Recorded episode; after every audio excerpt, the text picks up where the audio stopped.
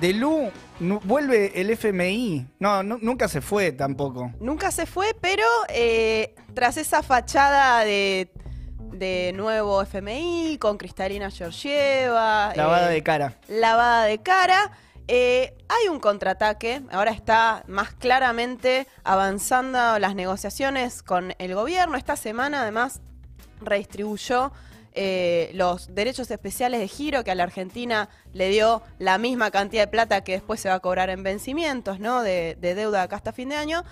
Y está eh, atravesado esta negociación con el FMI en el medio de la campaña electoral. Entonces, por más que el gobierno quiera patear eh, el- el- la firma del acuerdo para cuando terminen las elecciones, para después de noviembre, el tema de la deuda se mete en la campaña electoral.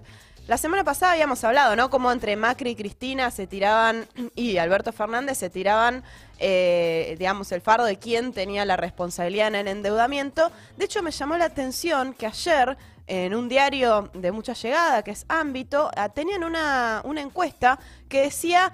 ¿Quién crees que endeudó más a la Argentina? ¿no? Como que efectivamente es un tema que todo el mundo sabe que la deuda está detrás de gran parte de los problemas económicos que tenemos en Argentina y el pueblo trabajador sabe que eh, el FMI es sinónimo de importantes Ahí en, desgracias. en la encuesta pusieron a Macri, a Cristina y a Alberto. Claro. Eh, ¿Quién endeudó más? Bueno, todos hicieron un poco. Una- una linda todos, competencia. Todos de alguna manera eh, endeudaron y pagaron. Y Guzmán, Martín Guzmán, también se metió en ese debate.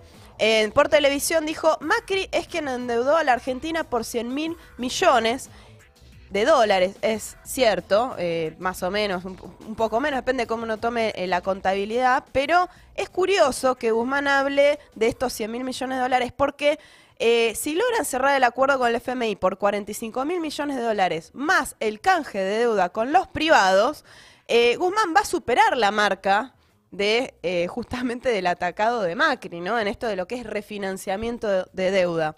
Ahora, vamos a lo importante, el borrador de las negociaciones entre el gobierno y el FMI, que es, son en secreto, son a puertas cerradas, pero eh, de alguna manera se filtra información, yo creo que para calmar un poco la expectativa de los sectores empresarios que, eh, digamos, tienen la misma agenda eh, de reformas y de condiciones que busca el FMI, ¿no? Y que en general lo ponen como condición también para, para actuar, o pa- para, para no, incluso como para no desestabilizar.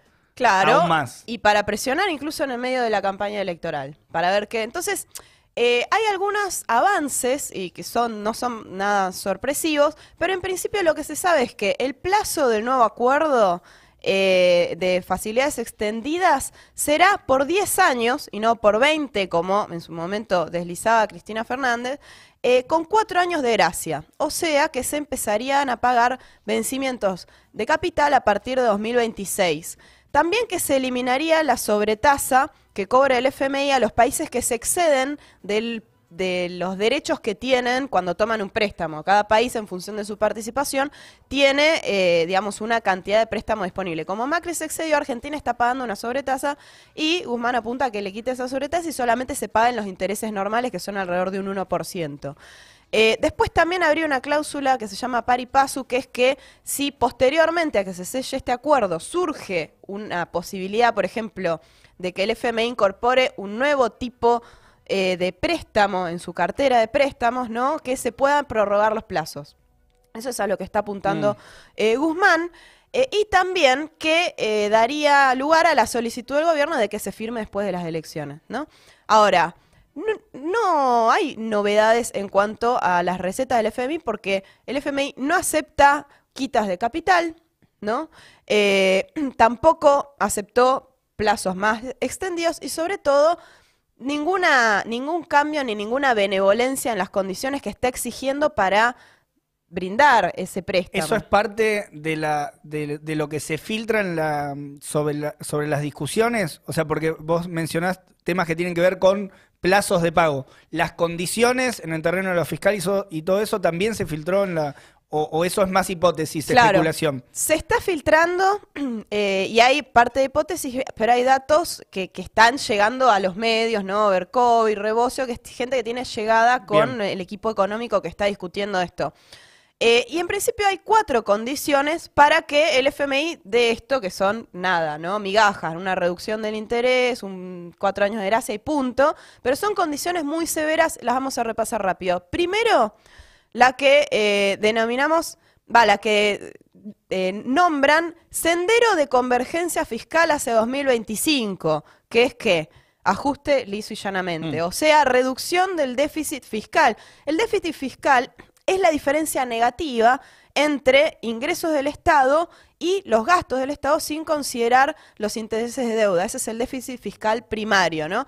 El FMI pide un ajuste del gasto para alcanzar ese sendero de convergencia fiscal, que es que en 2025 no haya déficit. Pero lo curioso de esto también, nuevamente, es que Guzmán ya sobrecumplió la meta, ya se adelantó a eso, estuvo haciendo los deberes para decirle, mirá que tenemos voluntad de ir hacia donde vos nos estás exigiendo, y en el primer semestre de 2021 llegó a un déficit cuasi cero. Eso lo demuestra un reciente informe de, de la CTA, de, de un centro de estudios que se llama Cifra, en donde marcan, y ahí tenemos el cuadrito que publicó el informe, que el déficit del primer semestre de 2021 fue del 1,1% del PBI y fue menor a los primeros semestres de 2016, 2017 y 2018. ¿No?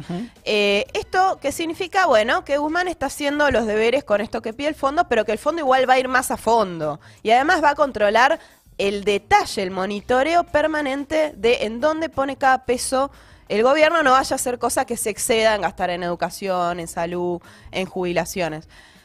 El gobierno dice que puede haber un, un régimen del FMI sin ajuste. Ahora, si es lo que viene haciendo hasta ahora, si es lo que viene sucediendo, ¿por qué habríamos de creerle que no va a continuar el ajuste con este acuerdo? Es el primer punto, reducción del déficit fiscal. Segunda condición, la que denomino el lavado de deuda. El lavado de deuda, ¿no? Como el lavado de dinero. ¿Qué es? Que el acuerdo pase por el Congreso. ¿Por qué? Porque eh, ya sabemos que el acuerdo eh, stand-by de Macri, que es el que ahora, digamos, se cambiaría por uno de facilidades se extendía, fue totalmente ilegítimo y ilegal. No solamente no cumplió con los estatutos del Fondo Monetario Internacional, sino que además ni siquiera cumplió con los mismos procesos administrativos en Argentina. Entonces, que pase por el Congreso y ya en esto eh, el gobierno y todo el Frente de Todos aprobó en la primera sesión del Congreso, en la primera sesión de diputados de este año en febrero, le aprobó la ley que quería Guzmán que se llamaba de fortalecimiento de sostenibilidad de la deuda Claro. pública.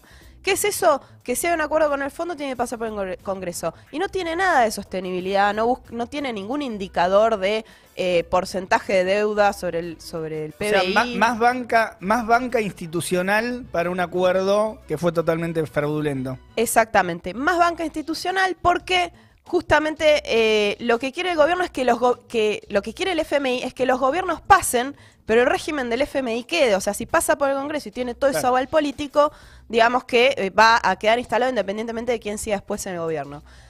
Dos puntos más que ya sabemos, contrarreforma laboral, ¿no? Eh, eh, en el borrador o lo que se está discutiendo avanzan con eh, mayor flexibilización, o sea, más de la que hay, ¿no? Que ya sabemos que hay una precariedad enorme en el mundo del trabajo, el aumento del monotributo. Ellos quieren avanzar con, eh, digamos, me parece que es tender hacia ir a la appización, ¿no? Digamos, el mundo de las A, apps. a una, a una lógica de, de las apps en, en el- en sectores más extendidos de- del, del mundo del trabajo. Del mundo del trabajo, exactamente.